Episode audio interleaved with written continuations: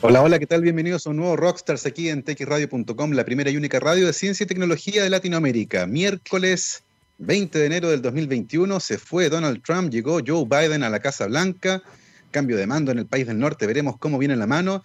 En el ISP acaba de terminar la votación del panel de expertos convocados para analizar la aprobación del uso de emergencia de la vacuna Sinovac en Chile, algo que está contemplado en el artículo 99 del Código Sanitario. La votación acaba de terminar con 10 votos a favor, 2 votos en contra y una abstención, y además recomendaciones de uso para personas entre 18 y 59 años. De esta forma, el día de hoy, miércoles 20 de enero del 2021 y un mes después de lo que ocurrió con la vacuna de Pfizer, el Instituto de Salud Pública da su aprobación para el uso de emergencia de esta vacuna, la vacuna de Sinovac, que es probablemente la vacuna que será utilizada con mayor frecuencia en nuestro país cuando intentemos vacunar a estos 15 millones de personas en lo que queda del año. Esa es la noticia del momento, eso fue, como les digo, hace un par de minutos solamente. Así que con esa noticia comenzamos nuestro programa de hoy nuestro viaje por la ciencia. Ya nos acompaña nuestro invitado, el doctor Francisco Javier Muñoz Sáez, licenciado en física de la Pontificia Universidad Católica de Chile y doctor en física de la misma universidad. Fue investigador en el Instituto Max Planck de Física de Microestructuras en Halle, Alemania, y se ha especializado en el estudio de propiedades de clúster atómicos y nanocilindros, especialmente metálicos y magnéticos, y la interacción de ellos con otras nanoestructuras como nanotubos y materiales como el grafeno. Actualmente es profesor asociado en el Departamento de Física de la Facultad de Ciencias de la Universidad de Chile. Francisco, bienvenido a Rockstars. Hola, ¿qué tal Gabriel? Muchas gracias por la invitación. Gracias a ti por tomarte un tiempo y conversar con nosotros. Eh, lo primero, cuéntanos un poco esta locura de la pandemia. Llevamos casi un año metidos en esto. Cuéntanos cómo estás viviendo este proceso, tanto desde el punto de vista personal como laboral. Bueno, la parte personal, eh, la verdad ha sido relativamente fácil. Por suerte vivo en casa, vivo al lado de, un cerro. De hecho, se acaba mi casa y comienza el cerro. Así que todos los días puedo salir a trotar, andar en bicicleta o, o pasear al perro esa parte me ha salido fácil y eh, he sido afortunado, mis hijos también. Aunque bueno, a ellos por, un lado, por otro lado les quebró el colegio, así que nos tocó buscar otro. Cosas que pasan en la pandemia. Eh, en la parte laboral también ha sido bastante buena, salvo por el asunto de no conocer a los, a los alumnos que, que le hago clase y no saber si están aprendiendo o no, por verles la cara, si tienen cara de perdidos o o de que están lateadas o qué, o qué pasa. Eh, lo laboral ha sido bastante bueno. Me he logrado acostumbrar bien, trabajo en cosas teóricas, así que necesito básicamente el computador, papel, una impresora y con eso eh, salgo adelante. Maravilloso. Qué interesante eso de la interacción con los estudiantes, verle las caras de perdido en alguna parte y dice, ok, tengo que volver atrás y comenzar la explicación de nuevo, porque claramente aquí hay algo que no está quedando bien. Cosas interesantes que nos va dejando la pandemia en cuanto a las clases online. Oye, Francisco, cuéntanos un poco, tú hiciste una licenciatura en física y luego tu doctorado también en física. Cuéntanos un poco de dónde viene este gusto por la física, qué te atrajo de ella, cómo comenzó esta historia eh, que finalmente te llevó por ese camino. En verdad bien, es bien loco. En mi familia soy el primero que va a la universidad. Así que básicamente no cachaba nada, no tenía idea de nada. De...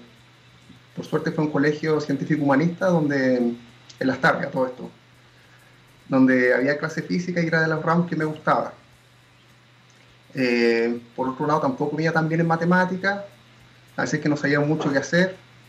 Y decir que en cuarto medio hice el servicio militar adelantado para ver si quería ser militar. Y por suerte lo hice y me arrepentí. Ya. Me di cuenta que no era lo mío. Eh, así es que eh, di la prueba aptitud, así de viejo soy, y eh, fue bien raro porque elegí dar la, de historia, además de la de física, y me fue mejor en la de historia. Viendo las mallas y cosas así, me interesaron los ramos de física, como física nuclear, que sonaba raro, electricidad, magnetismo. Claro eh, eran puras cosas que no entendía, pero que sonaban interesantes, como que quería aprenderlas. Vi algunas fotos de las universidades y, me tincó. Mi segunda opción fue Derecho, en física entre último. En Derecho me había entrado súper bien en cualquier universidad. Mira. Sí, fue bien raro.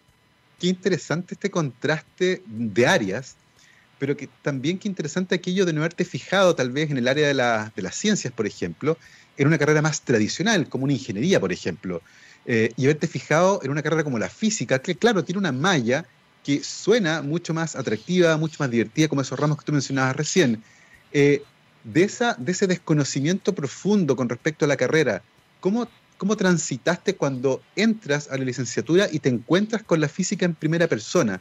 ¿Cómo fue esa relación y cómo se fue afianzando esta decisión tuya con respecto a la carrera?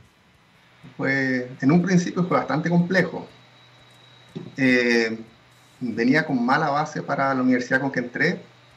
En general los ingenieros tenían mucho mejor puntaje que yo. El peor ingeniero me ganaba como 50 puntos y eso se nota en la base de la preparación. Así es que las primeras clases me di cuenta que mejor no iba a clase y, me, y buscaba un libro mucho más básico en la biblioteca y me ocupaba ese tiempo ahí, porque de verdad no entendía nada. Las clases de matemática, que son las primeras.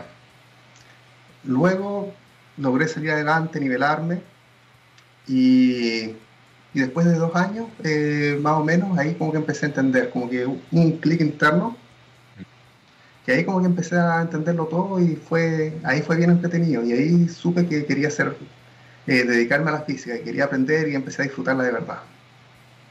Y fue en ese momento también, en ese periodo, cuando tú dices que te hizo clic y que empezaste a entender que nació también esta idea de iniciar un camino académico, porque si bien la física es una carrera, como toda la licenciatura en ciencia, que tiene un profundo perfil académico, ¿cierto? Y muchos de los que están en esas licenciaturas terminan haciendo un doctorado y especializándose más adelante, eh, a esa altura ya en segundo año tenías claro que te gustaría, por ejemplo, producir conocimiento nuevo en física? Eh, no, en realidad a esa altura estaba bastante perdido por la vida. Yo quería hacer los cursos, tratar de pasarlos bien, aprender y, y esas eran todas mis expectativas. Eh, ya en el último, el último semestre, cuando me tocó la licenciatura, licenciarme ahí como que me enfrenté con el panorama laboral Oye, ¿y a esa altura qué áreas de la física te habían llamado más la atención? En esa altura lo que me llamó la atención fuertemente era física de partículas, que son los que estudian las cosas más pequeñas, la estructura interna del átomo, ese tipo de cosas, pero y di hartos cursos, adelanté hartos cursos de posgrado, porque quería aprender, quería entender, y me decepcionó, justo antes del doctorado, porque por lo menos mi percepción fue que los cursos están más enfocados en aprender habilidades que en entender. Y hacía mucha matemática, pero no entendía qué era lo que pasaba, si tenía algún sentido, para qué se hacía, pero sabía hacerlo. Oye, y, esto, eso me parece súper interesante ese tema. Eh, y esta suerte de desconexión entre saber hacer algo y no tener una base muy buena en, ese mismo ámbito para entender de qué va, cuál es la relevancia que tiene en el sistema, por ejemplo. ¿Era algo que se discutía, por ejemplo, en clase o, todo el mundo sencillamente pasaba por esto, lo aprendía a hacer sin tener muy claro la relevancia que tenía? Lo que tú dijiste al final. Todo el mundo pasaba por esto, lo aprendía a hacer. De hecho, con el tiempo me di cuenta que los cursos que tuve en la católica eran bastante más eh, humanos que, en otras universidades de prestigio internacional básicamente para insertarte en el ecosistema, producir y, tener postdoc, necesitas empezar a producir rápido sin entender muy bien. Eso va a llegar con el tiempo. Claro. Oye, qué, interesante aquello de, de, saber operar muy bien en un mundo sin entenderlo completamente del todo, que era algo que a ti te interesaba más, por cierto. Eh, y eso fue lo que marca finalmente el que no mires esa área como una donde probablemente profundizar tus conocimientos. Eh, al final de la licenciatura, ¿cómo fue tu decisión de, por ejemplo, hacer un posgrado y seguir con el doctorado? ¿Fue algo que ocurrió concatenado? ¿Terminaste la licenciatura, inmediatamente hiciste el doctorado? ¿Pasó un tiempo? Eh, ¿Cómo pensaste ese paso? ¿Cómo fue aquello? Bueno, terminé la licenciatura, estaba por terminarla en realidad, y se me vino el susto laboral. ¿Qué hago con mi vida? Es la católica, es una universidad donde mucha gente tiene más un sentido más práctico de lo que es el dinero, un salario, eh, y la mayoría de mis amigos eran ingenieros, que ya estaban empezando a hacer la práctica y, pensando en comprarse auto y ese tipo de cosas, y yo me decía, chuta, ¿yo qué hago? Hago un postdoc, hago un doctorado y después cómo sigo, cuánta plata voy a ganar, no sé. Eh, no tenía idea de nada. Así es que por suerte, eh, subiendo cerro, me encontré con un tipo, siempre me acerco a, siempre que a subir cerro, cuando era más joven y como no tenía plata ni, ni auto ni nada de eso, eh, a la vuelta nos acercábamos a alguien que, que tuviera pinta de tener auto y le metíamos conversa. para que lo bajara. Exactamente, para que nos acercara a algún metro donde pasaran micro. y resulta que ese tipo era físico argentino, era un gerente de, de Telefónica, y me dijo que él pasó por lo mismo y decidió un momento que se aburrió y quiso ganar plata, así que cuando yo quisiera, me dio su tarjeta, llámame y yo te doy trabajo y te voy a pagar bien. Notable. Con esa cuestión eh, me dio un montón de seguridad, como de verdad que la cuestión no es tan difícil y me puedo meter a un doctorado de una y si después no me va bien o se me complica, hay otras razones, no es que quede, eh, no es que se me bloqueen los otros caminos por, por el doctorado. Oye, ¿qué pasó con esa tarjeta? Eh, se me perdió. Yo creo que esa es una muy buena señal, fíjate. Oye, pero qué interesante esta historia de cómo esto de subir cerros, que la gente hace deporte y sube cerros también, eh, se cruza con la vida profesional de alguien, en este caso, eh, no porque finalmente hayas trabajado con esa persona, sino porque te muestra que hacer un doctorado finalmente, que en muchas áreas implica muchas veces especializarse tanto que te saca de otras áreas, eh, en este caso te mostraron que no y que lo que sabías, esas habilidades que servían en otras áreas, no se te iban a olvidar por hacer un doctorado. En el fondo no perdías valor para alguien que estaba buscando a alguien que pudiera hacer lo que hacías tú. Y qué interesante que eso te afianzó la decisión de decir, ¿sabes qué? Hagamos un doctorado. Eh, en ese camino, eh, ¿qué áreas fueron las que más te llamaron la atención y dónde finalmente decidiste empezar a hacer tu tesis, por ejemplo? Me llamó la atención mecánica estadística. ¿Qué es Eh, eso? Es una, es una cuestión que suena un poco raro, pero no es tan raro. Termodinámica. Perfecto. Eso fue el gran, eh, lo que hizo la revolución industrial, básicamente. La máquina a vapor y todas estas cosas, termodinámica, eh, la ley de los gases ideales, etc. Y todo eso ocurre simplemente de sumar eh, fuerza, la ecuación de Newton, que todos la conocemos del colegio, pero para un montón de partículas, del orden del número de Avogadro de partículas, y aparecen cosas tremendamente raras. Y es simplemente sumar, hacer estadística. Es un paso matemático que te lleva de una cosa a la otra y no te das cuenta cómo. Yo lo encontré muy bonito. El área donde eso se aplica, en general, es física de sólidos, o como se le llama actualmente, materia condensada. Así que ahí me eh, busqué seguir un, un doctorado en esta área. Oye, y en ese sentido, y teniendo en cuenta estas herramientas matemáticas que vienen de la estadística, de, cómo las partículas interactúan, eh, ¿en qué sistemas te metiste ahí y qué preguntas, por ejemplo, le hacías a tu sistema? Primero partí con sistemas nanoestructurados y, me dediqué a hacer simulaciones computacionales. Eh, en ese momento, como que medíamos, encontraba cosas y de repente aparecían cosas bien extrañas que no tenían mucho sentido. Y ahí formular, bueno, ¿por qué pasa eso? O sea, si en unos resultados la anisotropía magnética la anisotropía magnética puede sonar raro, pero es lo que tienen todos los discos duros que no son de estado sólido. De que básicamente hace que el imán quede apuntando en una dirección o en la otra y no se mueva para cualquier lado. Así que cuando pasa un sensor y veo así, leo de que hay cierto tipo de información, por ejemplo un 0 y cuando está al revés tiene un 1. ¿Por qué? Eh, cuando habían sistemas nanoestructurados a veces daba que el eje fácil era, o sea, la magnetización quería estar así o quería estar perpendicular. Y ahí era como buscar modelos y, y formular alguna hipótesis de por qué pasaba y después testearlo. Claro. Esa es la cuestión más entretenida, como tratar de seguir la pista a algo, como de detective casi. Sí. Y, y en ese sentido, uno puede vislumbrar de tu descripción que existe un trabajo en paralelo entre la física teórica y la física experimental. En el fondo, modelar en un sistema computacional eh, algo que podría eventualmente pasar y luego tratar de ver si esa hipótesis, que es la que te genera el computador a través del análisis del sistema, se cumple en un sistema experimental.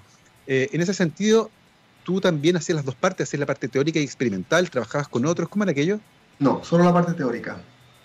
La parte experimental, en general, eh, es súper cara en, el, en casi todo. Ahora, recientemente hay grupos experimentales en Chile que, Sí, pues. que se están montando y que tienen equipos buenos. Eh, así que solamente la parte teórica. parte con cálculos eh, analíticos y otra parte con, eh, con las simulaciones, como te conté, y hay mucho dato experimental también publicado. En eso nos basábamos un montón, en la bibliografía. Es, interesante lo que menciona porque hemos conversado con otros físicos, por ejemplo, que trabajan en cuántica, en óptica, y nos han comentado que efectivamente el desarrollo experimental de esa área ha sido relativamente reciente por el costo de los laboratorios eh, y que solo en los últimos años han conseguido montar laboratorios que permiten hacer no solo la parte teórica, sino que también la parte experimental en Chile. Oye, Francisco, y al llegar al final de este camino, cuando terminas el doctorado, eh, cuéntanos un poco cómo sigues, porque vi en tu currículum, por ejemplo, que estuviste haciendo una, una estadía como investigador en el Instituto Max Planck en Alemania. ¿Cuándo ocurrió eso? Cuéntanos un poco cómo fue aquello. 2012-2013 fue la estadía en el Max Planck y fue bien entretenido porque eh, un colega ya mayor me, me, ofreció hacer un postdoc que tenía el contacto para, eh, con un grupo alemán. Ellos me invitaron a pasar un mes en, en verano, nuestro verano ayer invierno, eh, básicamente para que nos conociéramos mutuamente. Les causó una buena impresión y me ofrecieron el postdoc. Y así que ahí ya estaba, bueno, estaba con un hijo de dos años y medio. Y nos fuimos todos a Alemania. No sabía hablar alemán, eh, muy poquito, igual que mi esposa, y con una idea completamente ingenua de que la cuestión funcionaba más o menos como, como Chile o como, Estados Unidos. Por ejemplo, eh, mi esposa pensaba trabajar allá, o por un, aunque sea trabajar gratis, pero la comunidad de gente latina o, o, que hable algo, algo así, o incluso que hable inglés, no es alta. Latinos casi cero, y allá la gente en Alemania del Este habla ruso. Esta es la zona de Sajonia, Jale, que es la ciudad de la sal, ¿cierto? Que es la zona de Sajonia y, claro, probablemente eh, con muy pocos extranjeros, gente que no habla, y por lo tanto me imagino que la inserción cultural puede haber sido algo compleja, ¿no? Culturalmente no es tanto, los alemanes son como, son como los chilenos en, en hartas cosas lo único que tiene una cultura más de, hacer que las cosas duren, como más lentos los procesos. Por ejemplo, un chileno, imagínate que nosotros, en vez de haber estado acá en Skype o videollamada, habríamos estado en, en persona. Te invito a tomar una cerveza, una para que conozcáis mi casa, todo eso, amigos, nos abrazamos sin pandemia, lo que sea, y después no te vuelvo a, probablemente no te voy a volver a hablar. ¿Cierto? Algo así como la, la amistad chilena que es bien rápida y superficial. Allá no, hacerse un amigo toma meses, pero el amigo se queda ahí por años. Eh, lo mismo pasa, no sé, con todo, lo electrodoméstico. En el programa anterior hablaban de, la sustentabilidad de los electrodomésticos en la radio. Y una cosa que era notable, que el 2014, parece que fue la última vez que que me fijé que habían, que vendían en el supermercado cintas VHS. No te creo. Una cuestión viejísima. Y básicamente porque el alemán tiene su cosa VHS y funciona bien y por lo tanto... La usa. La usa. Y no la cambia porque no es necesario cambiarla. Las cosas perduran. Sí, es bien entretenido. La otra cosa que fue bien rara y que fue el principal problema que tuvimos para, para que mi esposa, por ejemplo, se pudiera insertar es que ya, el niño hay que ponerlo en un kindergarten, en un jardín. Ok, en Chile funciona, así que pagas cierta cantidad, media jornada. Si pagas más, jornada completa. Allá no. Si un padre trabaja, es media jornada. Si dos padres trabajan, jornada completa. No importa cuánto pagues. Perfecto mi esposa no tenía trabajo, por lo tanto no podía hacer jornada completa y por lo tanto no podía insertarse en la sociedad. Claro. Porque los tiempos que tomaban de ir al kindergarten era como una hora, etc.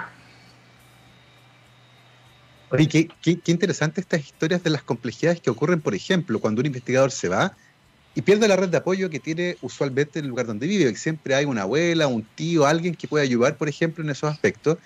Y muchas veces cuando uno se va a lugares como a que te fuiste tú, ¿cierto? Una ciudad un poco más aislada tal vez, una comunidad más pequeña, eh, eso se empieza a notar y cuesta y tiene un impacto ciertamente en las personas. Eh, y por otro lado, Francisco, en, ese, en esa estadía de investigación que hiciste ahí en el Instituto Max Planck de Física de Microestructuras, cuéntanos un poco desde el punto de vista científico, ¿cómo evalúas esa estadía de investigación? Eh, fue genial. Eh, mira, te cuento, el día que llegué conocí al, al, que iba a ser mi supervisor directo, no, no la jefa del grupo, que es una persona súper ocupada, y me preguntó si sabía de aisladores topológicos. Yo le dije que no tenía idea. Y me dijo, vas a tener que aprender porque vas a trabajar en eso. Fue así directo. Eh, y los aisladores topológicos es una cuestión súper rara que no tenía mucha relación con nada de lo que había visto. Así que ahí me tocó aprender sobre la marcha y estar como algo que estuviera de, vanguardia, de frontera. Y ese desafío como de volver a aprender, de verdad que me encantó.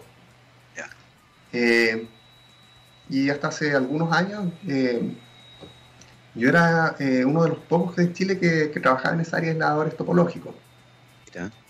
Y, y algo que la gente le hace el quite porque la matemática es súper extraña, la física que aparece también es distinta a todo lo que uno busca desde lo que inicia la mecánica cuántica, semiconductor, etcétera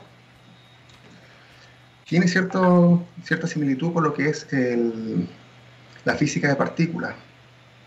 Pero no son partículas, sino que son cuasi partículas, son como cosas colectivas que se unen. Y de verdad que es bien entretenido estar, estar ¿cómo se llama? Eh, aprendiendo cosas que nadie te puede enseñar. Generando conocimiento nuevo. Sí. Oye, y al final de esta, de esta estadía de investigación, eh, Francisco, cuéntanos un poco eh, ¿Tenías ganas de volver a Chile, finalmente insertarte como investigador acá? ¿Pensaste en seguir tu periplo por otra parte del mundo? ¿Cómo fue aquello? Mira, en realidad ya tenía una posición, eh, un puesto en la Chile y no lo iba a desperdiciar. Ya. Eso, eso fue lo más fácil. Por otro lado, tampoco es que extrañara mucho, eh, mucho estar en Chile.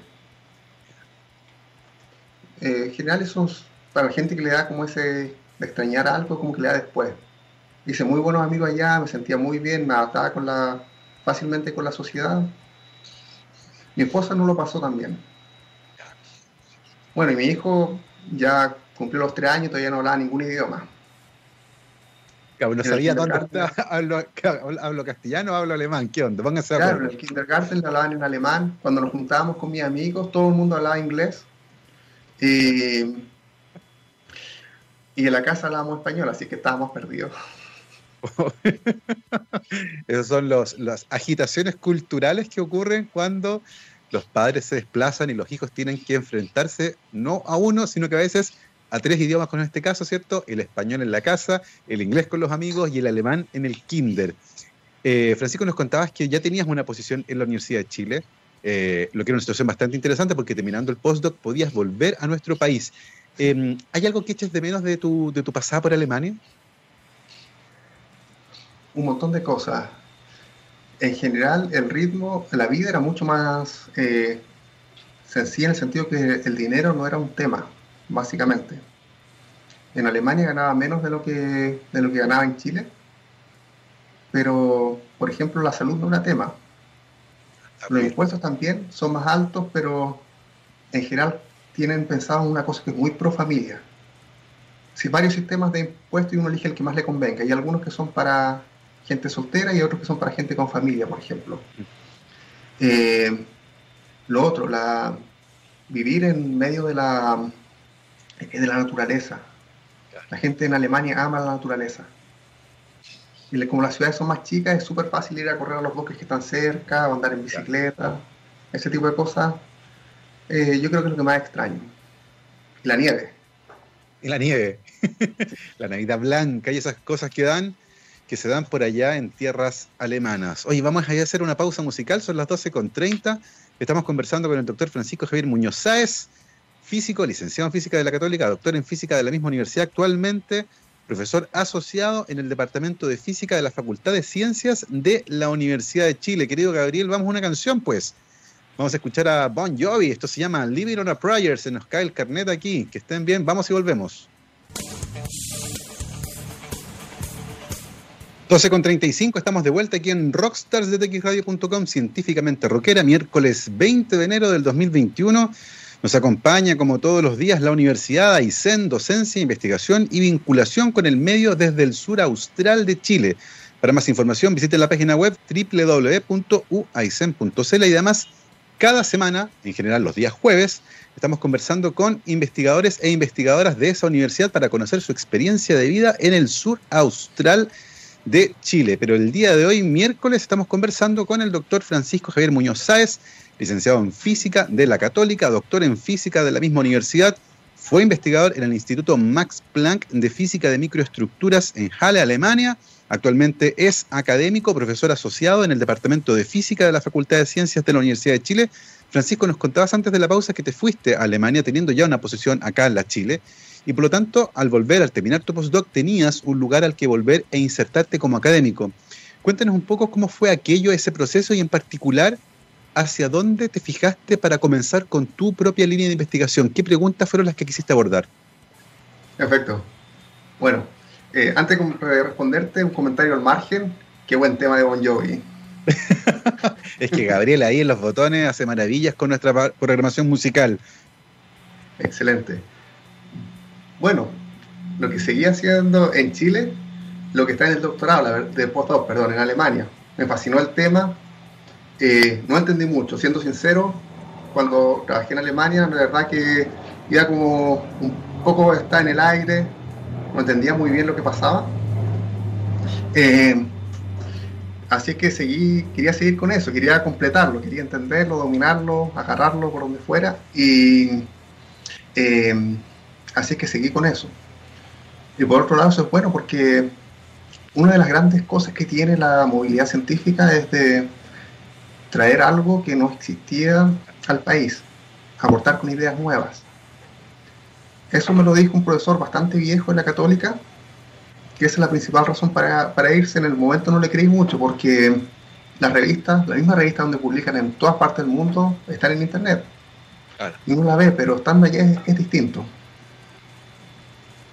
porque siempre uno puede permanecer en, el, en la zona de confort y ver que en las mejores revistas igual publica lo que uno ya sabe hacer mm. y quedarse psicológicamente con eso, pero en otros lados te mueven a hacer lo que, lo que va a ocurrir o lo que ya recién está ocurriendo. Esa parte que es bien psicológica es, bien interesante y, bueno, me abrió la, como el hambre de, aprender y hacer algo, algo que de verdad me emocionara. Oye, y en ese sentido uno podría adivinar entonces que cuando llegas a Chile a instalarte, trabajando en el área en la que habías decidido trabajar, había muy poca gente o casi nadie, ¿es así? Hasta donde sé, en ese momento no había nadie en el área. Y, en ese sentido, porque usualmente uno establece colaboraciones, eh, que evidentemente no tienen por qué ser en la misma área, pero ciertamente el hecho de ser el único trabajando en esa área, eh, ¿te hizo sentir más bien aislado o especial en el sentido de poder contribuir desde tu área, por ejemplo, con alguien más en otro tipo de preguntas, que no necesariamente eran las tuyas? Me refiero particularmente a las colaboraciones. Eh, en general no, fue al contrario. Como que la gente está súper interesada y como el área tuvo un boom, ya no es un área como chica, sino que un porcentaje alto de todas las publicaciones físicas de materia condensada son de aisladores topológicos o cosas topológicas eh, todo el mundo quería colaborar conmigo. Así que fue súper, súper buena la elección. Oye, qué notable esa, esa historia de, llegar, ¿cierto?, con esta área que estaba en desarrollo, que en algún momento explotó, ¿cierto? Y haber estado ahí en la frontera, haber reconocido como un área que podía desarrollarse, ¿cierto?, de manera fuerte. Y usualmente eso ocurre, eh, particularmente cuando uno habla, por ejemplo, de física teórica, eh, cuando se empiezan a encontrar, por ejemplo, relatos interesantes también en la parte experimental y como que mutuamente se van ayudando. Eh, ¿Se dio también eso en esta área? También se dio. De hecho, es una de las cosas más, más lindas del área que si tú ves el, el espectro, o sea, la, la, estructura de banda o lo que pasa con los electrones, la parte teórica con la parte de eh, experimental, muchas veces no puedes saber cuál es cuál. Eh, están completamente de acuerdo. Y si es que algo se predice teóricamente, experimentalmente se encuentra. Y si no se encuentra es porque había otro fenómeno todavía más exótico que estaba jugando entre medio. Así es que ahí como que el área tiende a explotar un poco de que hay algo, hay algo raro que está pasando, así que todo, poner todo el mundo pone atención por qué pasa eso raro. Exacto. Eh, sí, el acuerdo con cosas experimentales es súper bueno. Y acá, bueno, en Chile con Carolina Parra de la Santa María tenemos un proyecto y, y ella es experimental y se ganó un fondo de equipo, así que pronto va a tener más cosas, más máquinas y, y juguetes para poder ver estas cosas. Exactamente, que Fond Equip es un programa de equipamiento mediano que tiene, bueno, que tenía eh, Conicet, ahora está en la NIT, ¿cierto? Y que financia la compra de equipamiento que de otra forma, con un fondo regular, sería imposible comprar, porque son equipos que valen varias centenas de millones de pesos y que permiten, eh, en algunos casos, hacer observaciones fundamentales para poder ir entendiendo mejor a los sistemas. Eh, en el caso tuyo, Francisco, ¿cuáles eran las preguntas que estaban ahí? Eh, y cómo se han ido movilizando en el tiempo, en el fondo, cómo han ido cambiando a medida que se va entendiendo mejor el panorama inicial. Mira, la primera pregunta, para ser sincero, era, era más personal que, algo científico, era entender qué eran, qué eran estas cosas, por qué los electrones se comportaban en forma rara. Yo quería entenderlo. Ahí entre medio uno podía eh, inventar algún proyecto o o algunas publicaciones eh, de cosas que fueran saliendo en el camino, pero el primero fue como un proceso de, entender, dominar todo esto. Y una vez que ya estuviera entendido, ahora la idea es buscar cosas, eh, cosas que estuvieran a, la frontera. Por ejemplo, un proyecto que tenemos, Anillo. Anillos son proyectos colaborativos. Eh, no son los más grandes, pero sí son de cosas que tienen que estar muy a la vanguardia, que tenemos con investigadores de la Católica y de la Santa María, eh, queremos ver la interacción entre centros de color y aisladores topológicos. Te preguntarás, se preguntarán qué son un centro de color. Un centro de color, imagínense que tienen un, un diamante. Un diamante, perdón, no, un zafiro. Un zafiro, una cosa media blanca, que se ve bonita porque está bien cortada, y que es básicamente eh, óxido de aluminio, creo, no estoy muy seguro. Eh, bueno, ahora esta cosa, imagínate que algunos átomos están mal puestos y tienen impurezas de cromo. Hoy tengo un perro que siempre... No te preocupes. Interrumpe. Eh, mi alumno de repente está concentrado y el perro de la nada empieza a ladrar y salta. Saltones. Bueno, estamos con el zafiro, que le ponemos, reemplazamos una parte por millón o no sé qué porcentaje de átomos por cromo. Y se transformó en rubí. El cromo hace que las transiciones electrónicas, que son los que da color, en vez de ser blanco, transparente, como el zafiro, hace ser rojo. Y son átomos que están básicamente aislados. Y esos átomos tienen, no sé si en el caso del rubí, pero en el caso de otros centro de color que son los que estudiamos, tienen un, un spin que puede estar, que está solo, influenciado por el medio, por supuesto. Claro. Pero ahí está, está solo. Y ese spin solo puede servir para detectar cosas con una precisión gigante. Imaginémonos que el diamante está apretando algo. Perdón, eh, bueno, se hace con diamantes estos centros que, se miden. Eh, hay un cambio de presión. Ese cambio de presión lo siente el spin y se puede medir cómo emite luz. Y así con un montón de cosas. Como está solo, también podría servir para computación cuántica. Uno podría controlarlo y cuando uno lo controle puede servir como un qubit Oye, qué, una forma interesante. De hacer aisladores topológicos. Qué, interesante como, como, el estudio de estos átomos aislados entre medio de otros átomos, ¿cierto? Eh, permite no solo entender mejor su comportamiento, sino que también tiene aplicaciones. Tú dijiste, por ejemplo, eh, computación cuántica. Eh, pero al principio de la explicación, cuando comenzaste a decir de las preguntas que tenías inicialmente, mencionaste que te llamaba mucho la atención el comportamiento raro de los electrones qué cosa del comportamiento de los electrones, por ejemplo, se consideraban raros y cómo se han ido resolviendo. Te doy un ejemplo que más o menos de, uno, de hace unos 6, 8 años, que estaba bien, bien de moda, ahora ya está más parte más establecido, que son los llamados fermiones de Majorana. ¿Qué es un fermión de Majorana? Una partícula que es su propia antipartícula. Eso está, es algo que se conoce de física partícula. Eh, y que fue hipotetizada a principios de esto y no se ha encontrado ninguno. Los neutrinos podrían llegar a ser fermiones de Majorana, tal vez. Tienen propiedades bien raras, entre ellos de que eh, la masa no es una cantidad conservada, pueden variar la masa. Eh, y hay cosas bien extrañas que es algo netamente teórico. Cuando tenemos muchos electrones que cumplen con algunas características en el medio, esos electrones se podrían comportar como si fueran fermiones de Majorana, como si fueran su propia antipartícula, sin carga eléctrica. Eh, o sea, eh, un amigo de, que ya es bastante mayor, que también se trabaja en materia condensada, dice que algo que le dice a los alumnos para que se vayan a materia condensada y no a física partícula es ¿para qué te puedes para qué te vas a conformar con un universo si puedes estudiarlos todos? Mira, qué material, los electrones se comportan como si fueran eh, otras cosas. Podrían ser y cosas extremadamente raras. Ahí es cosa, es lo que cada uno quiere hacer, encontrar algo con el comportamiento más exótico posible. Oye, y en ese sentido, estos materiales que se comportan de manera rara porque sus componentes tienen algunas propiedades curiosas, eh, ¿son sintéticos? ¿Son de origen natural? ¿Entendemos bien cómo se forman? ¿Cómo va ahí la cosa? Mira, eh, en general son materiales naturales que la gente había ignorado. Hace una semana entrevistaron a, a Galdames, Antonio Galdames, y le habló de los termoeléctricos. Los termoeléctricos en general son aisladores topológicos. Lo único que por décadas nadie se había dado cuenta de, que tenían propiedades raras en la superficie.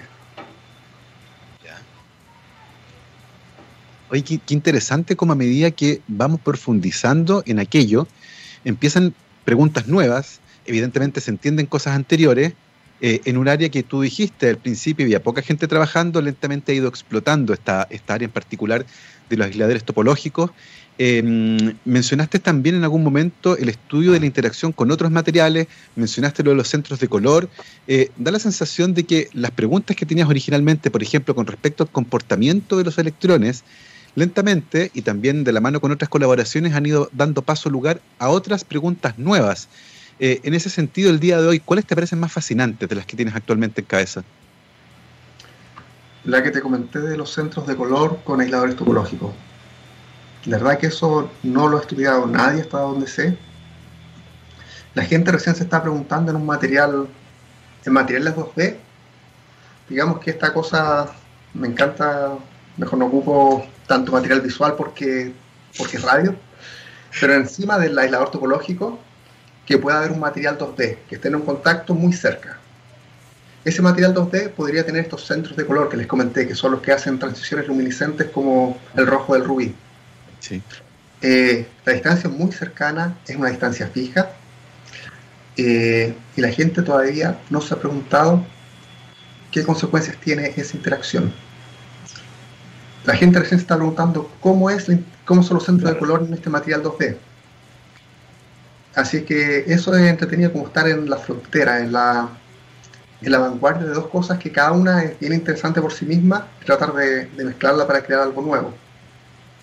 Oye, y, con respecto a eso, por ejemplo, y los centros de color, tú mencionaste eh, que en distintas piedras preciosas, ¿cierto? Existen impurezas, en un caso aluminio que es reemplazado por cromo, en una muy baja proporción, eh, y por lo tanto esos átomos nuevos que están ahí están medio aislados.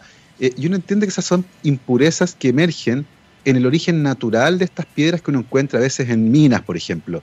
eso quiere decir que para hacer experimentación en ese tipo de materiales dependen de tener rubí, tener zafiros, tener diamantes, o se pueden fabricar en el laboratorio o se estudian solo desde el punto de vista teórico?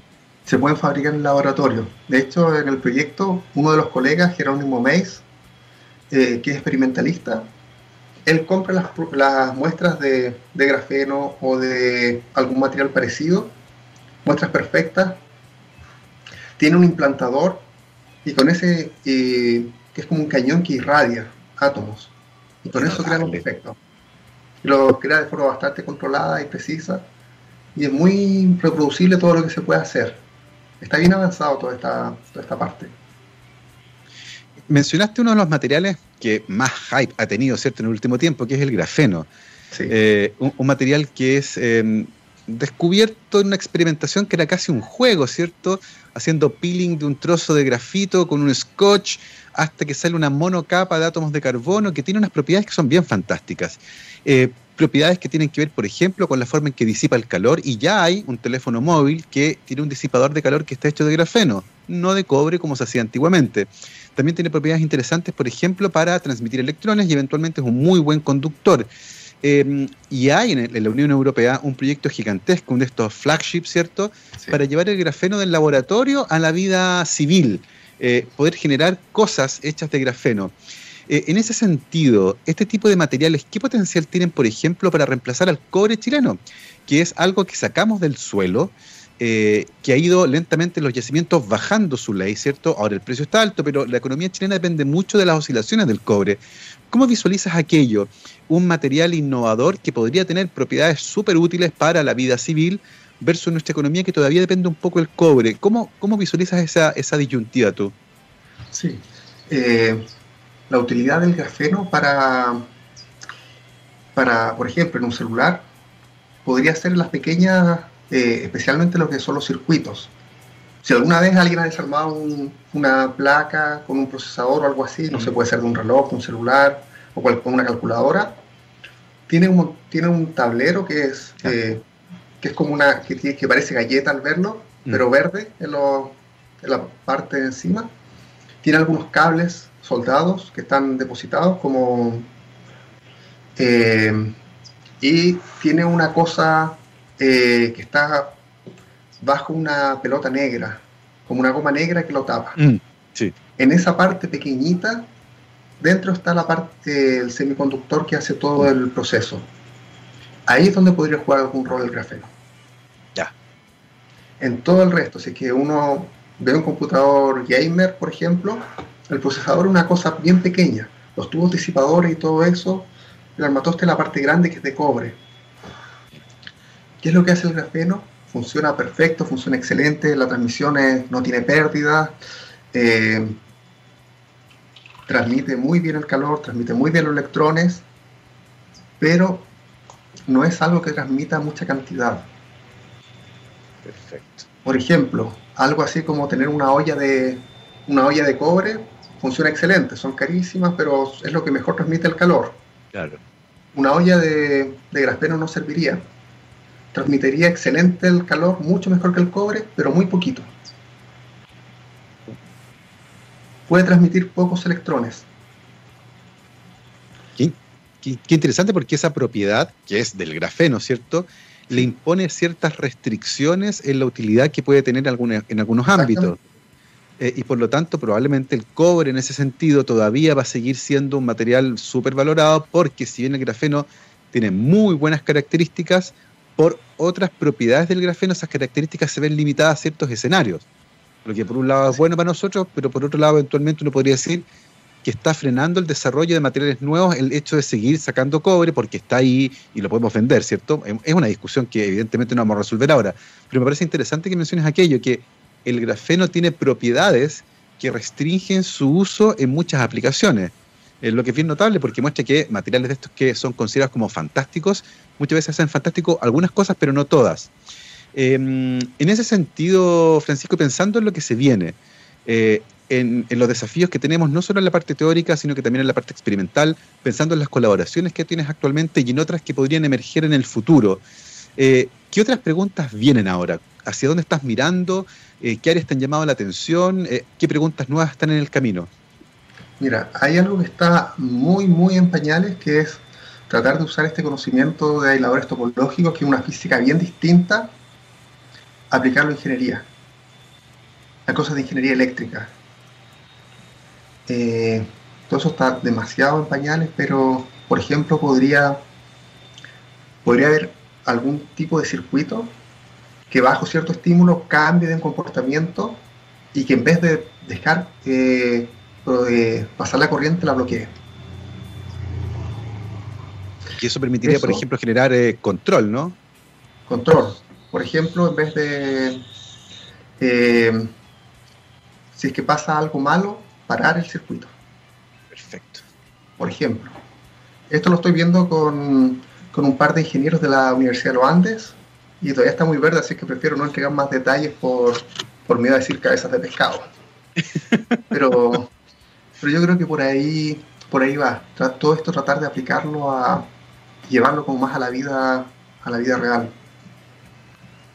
Es súper interesante aquello porque comenzamos hablando de, este tema y particularmente de los lentes topológicos y tú mencionabas que en algún momento era un área media exótica de la física, poca gente estaba trabajando en aquello eh, y lentamente no solo ha sido un área emergente, muy potente, donde más gente se está metiendo, sino que además está empezando a tener ya impactos en lo que tiene que ver, por ejemplo, en la vida cotidiana.